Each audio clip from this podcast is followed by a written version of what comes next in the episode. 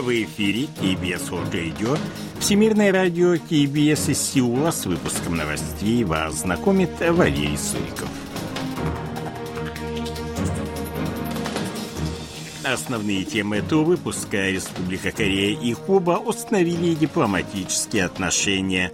Пхеньян испытал противокорабельную ракету нового типа – Южнокорейский экспорт в сфере информационных технологий увеличился в январе на 25%.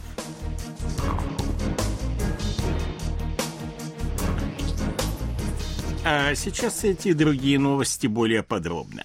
14 декабря в Нью-Йорке представители Республики Корея и Кубы обменялись дипломатическими нотами, знаменовавшими установление официальных связей. Куба стала 193-й страной, с которой Республика Корея установила дипломатические отношения. Куба официально признала Республику Корея еще в 1949 году, но двусторонние контакты были фактически прерваны после того, как Фидель Кастро захватил власть в результате революции 1959 года. Куба и КНДР установили дипотношения в 1960 году. Южнокорейский МИД выразил надежду на то, что официальные отношения с Кубой станут решающим поворотным моментом в усилиях Сеула по укреплению дипломатии с Центральной и Южной Америкой. В настоящее время на Кубе проживают около 1100 человек корейского происхождения. До пандемии коронавируса Кубу ежегодно посещали в среднем около 14 тысяч южнокорейцев. В настоящее время Сирия остается единственной стороной членом ООН, не имеющим дипотношений с Сеулом.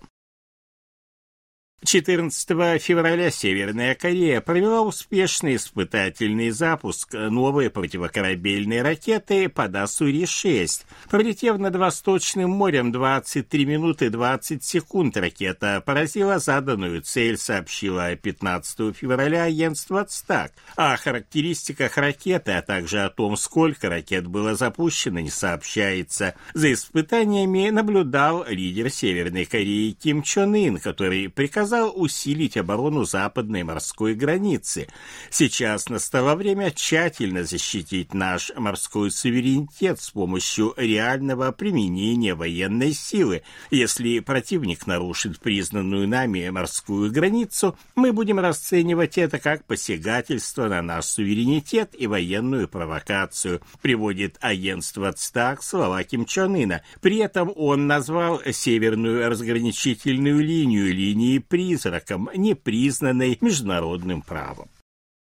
Южнокорейские военные готовы защищать северную разграничительную линию, которая выполняет функцию морской границы Северной Кореей. Об этом заявил 15 февраля представитель Объединенного комитета начальников штабов вооруженных сил Республики Корея полковник Ли Сон Джун после того, как лидер Северной Кореи Ким Чон Ын назвал северную разграничительную линию линией призраком. Это неизменная морская граница, и мы будем твердо реагировать на любые провокации, заявил полковник. Комментируя информацию об успешном запуске новой противокорабельной ракеты под Асури-6, он отметил, что это может быть северокорейская версия российской крылатой ракеты X-35 «Уран». Ракета была ранее представлена на военных парадах, но необходим дальнейший анализ, чтобы выяснить ее эффективность, добавил Ли Сон Чун.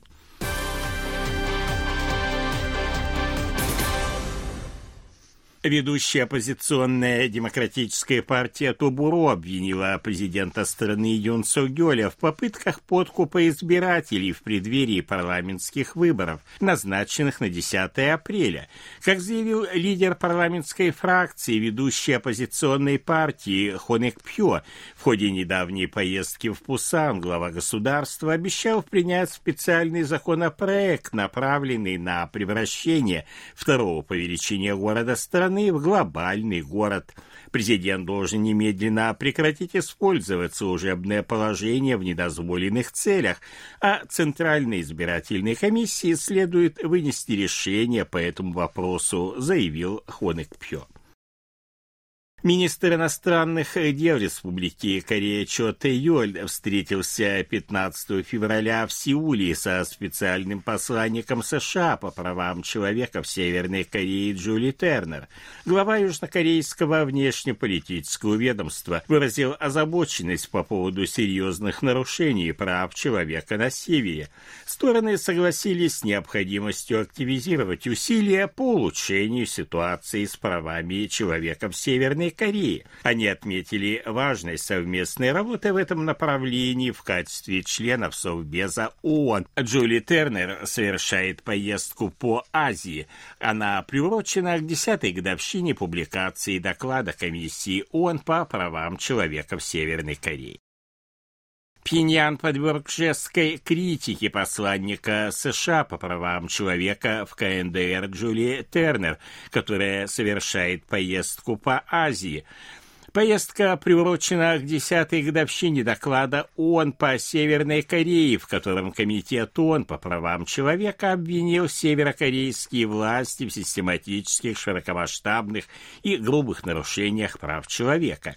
Как отмечается в заявлении Северокорейской ассоциации исследований в области прав человека, опубликованном 15 февраля агентством ЦТАК, Джули Тернер номер один в реализации незаконной политики политики нынешней администрации США. Тернер – душитель прав человека и апостол агрессии, которую постигнет беспощадное наказание.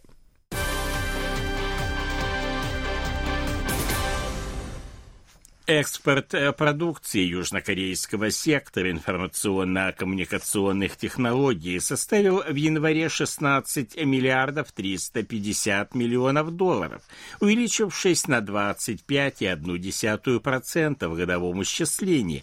Как сообщили 15 февраля в Министерстве науки информационно-коммуникационных технологий, увеличение показателя более чем на 10% фиксируется впервые с мая 2020 2022 года. Экспорт полупроводников увеличился на 53%, выросли также поставки дисплеев, компьютеров, периферийных устройств и оборудования связи. Между тем, экспорт мобильных телефонов сократился на 21%.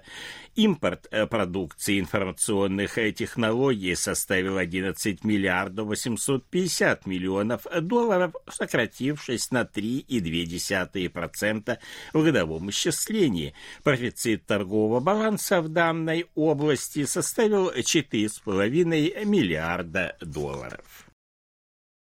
Двадцатилетний южнокорейский пловец Хван Суну, завоевавший золотую медаль на дистанции 200 метров вольным стилем среди мужчин, на чемпионате мира в Дохе нацелился на новую победу. Он стал первым южнокорейским пловцом, вышедшим в финал на дистанции 100 метров вольным стилем среди мужчин. 14 февраля в полуфинале он занял третье место с результатом 47 и 93 сотые секунды. В финал вышли 8 из 16 участников полуфинала. Хван Сону – первый южнокорейский пловец, ставший медалистом трех чемпионатов мира подряд. 15 февраля открывается 74-й Берлинский международный кинофестиваль. В этом году в нем участвуют пять южнокорейских фильмов. В основном конкурсе примет участие фильм режиссера Хон Сансу «Потребности путешественника». Начиная с 2008 года в Берлине были представлены шесть фильмов этого режиссера, и он получил за них четыре награды.